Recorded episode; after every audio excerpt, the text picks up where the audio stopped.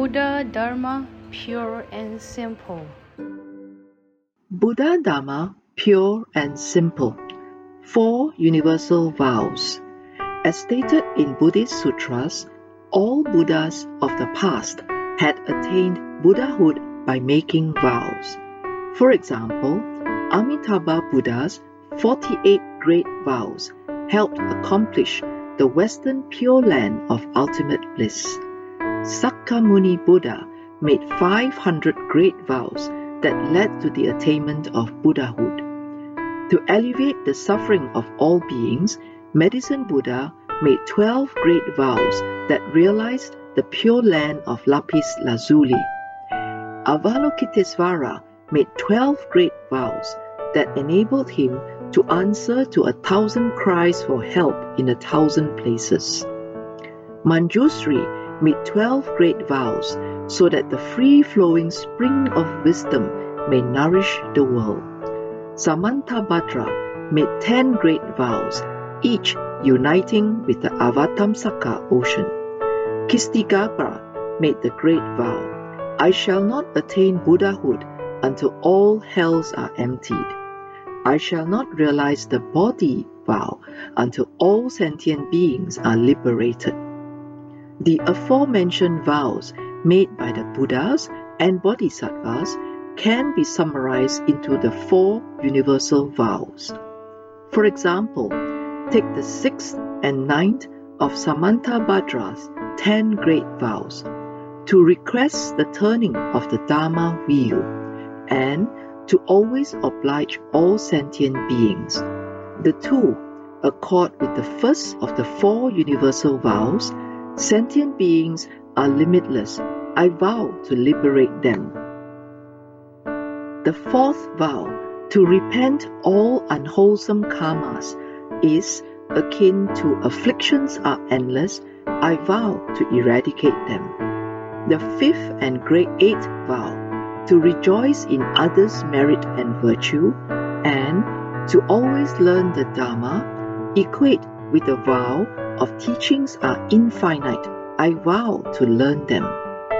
Finally, the first, second, third, seventh, and tenth vows, namely, to pay homage to all Buddhas, to praise the Tathagatas, to practice offering extensively, to request the presence of Buddhas in the world, and to dedicate merit and virtue to all sentient beings, all mirror Buddhahood is supreme.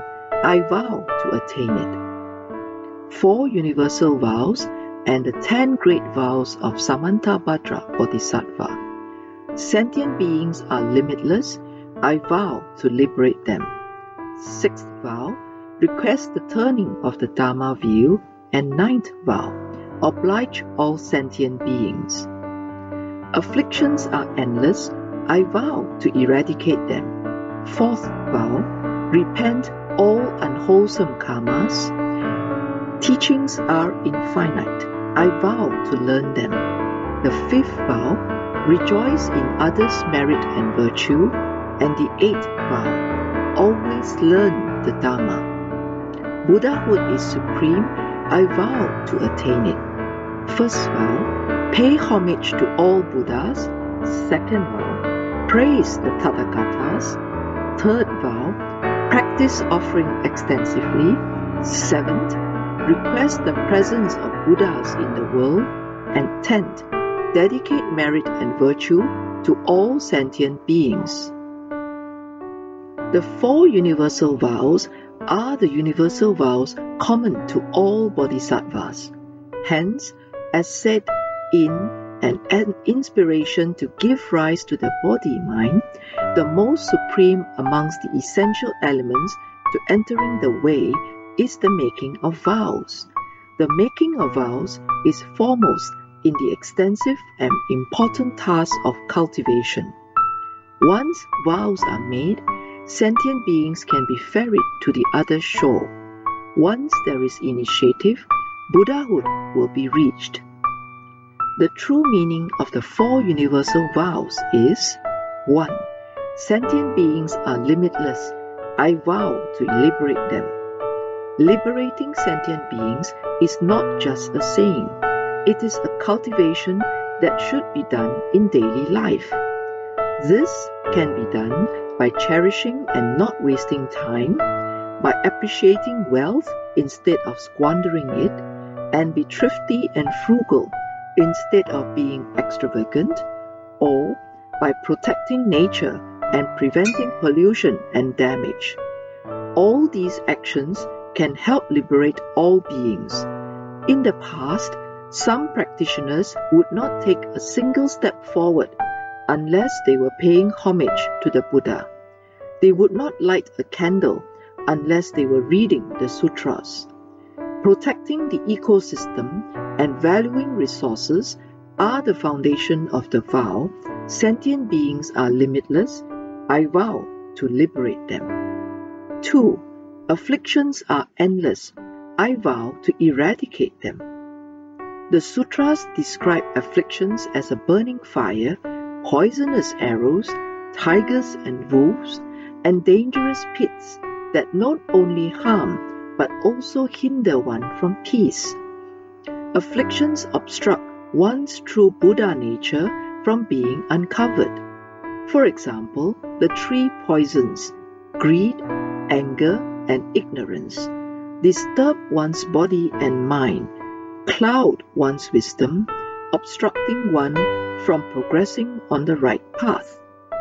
Therefore, continuous self reflection and repentance are the best ways to eradicate afflictions, purify one's mind, be liberated and at ease. 3.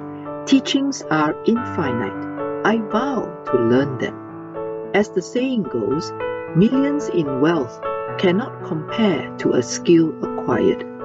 Lay people must acquire different skills and knowledge to make a living. For practitioners, they must have Buddha Dharma atop these skills and knowledge to liberate sentient beings. Therefore, it is necessary to learn the infinite teachings of Buddhism.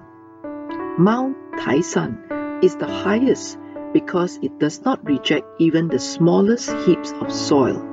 The sea is deep because it does not block up any narrow streams.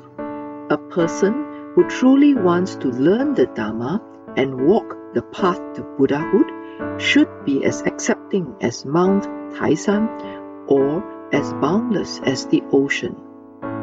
4. Buddhahood is supreme. I vow to attain it.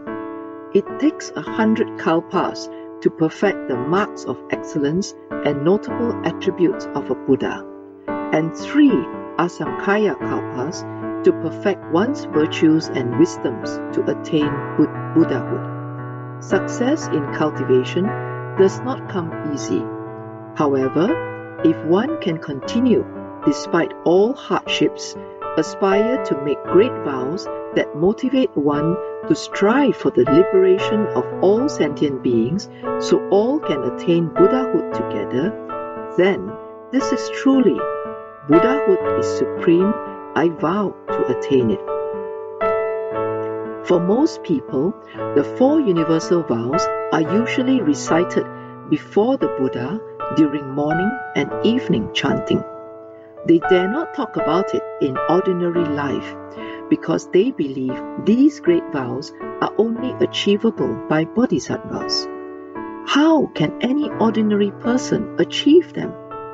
However, Huineng, the sixth patriarch of the Chan school, encouraged people that the Dharma is within this world. Apart from the world, there is no awakening. To attain awakening, one should be guided by the four universal vows as a source of strength to progress toward Buddhahood. Likewise, the humanistic Buddhism I propagate also encourages Buddhists to practice the Buddha's way over seeking the Buddha's blessings.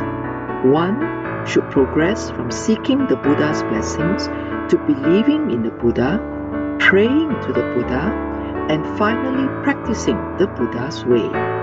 Henceforth, Buddhists should reassess the importance and value of the four universal vows in their lives. The four universal vows should not be chanted for the sake of Buddhas and Bodhisattvas, they should be talked about and discussed, and even more so, practiced and realized in daily life. Please tune in same time next week as we meet on air.